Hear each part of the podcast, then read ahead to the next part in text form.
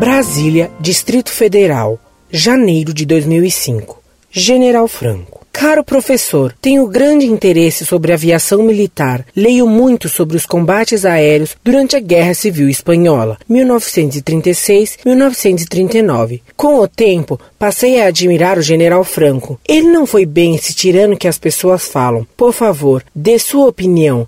Afinal, não fosse por ele, a Espanha poderia cair na cilada comunista. É verdade que ele foi devoto de Santa Teresa d'Ávila? Perdoe-me eu estiver errado no meu julgamento. Obrigado.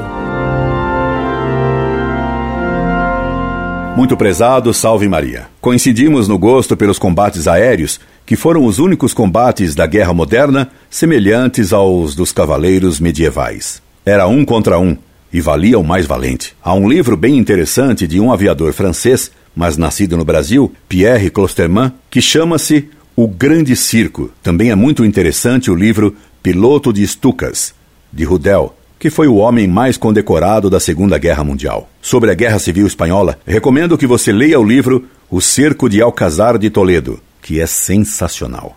Quanto ao general Franco, ele não foi nem o carrasco que os comunistas pintam, nem muito menos o santo que os direitistas descrevem. Ele era, em 1936, o general mais jovem do exército espanhol e não tinha fama de católico e monarquista.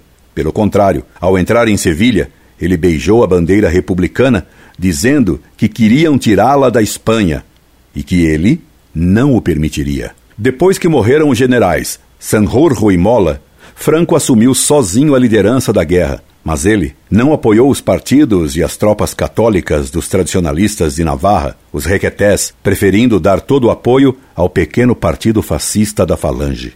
Fim da Guerra Civil, Franco governou com os fascistas da Falange, que, como todos os fascistas, eram socialistas. Ele promoveu a reconciliação ao fazer o símbolo Vale de los Caídos, enterrando juntos os carrascos e assassinos, comunistas e anarquistas, com os mártires católicos. Ele foi ditador fascista e socialista, o que levou a Espanha a uma mentalidade nada católica, a ponto que, quando ele morreu, na Espanha, o anticomunismo estava praticamente morto. Depois das décadas de governo de Franco, não havia mais católicos prontos a morrer pela fé na Espanha. Foi ele que educou o atual rei da Espanha no liberalismo e na aceitação do socialismo.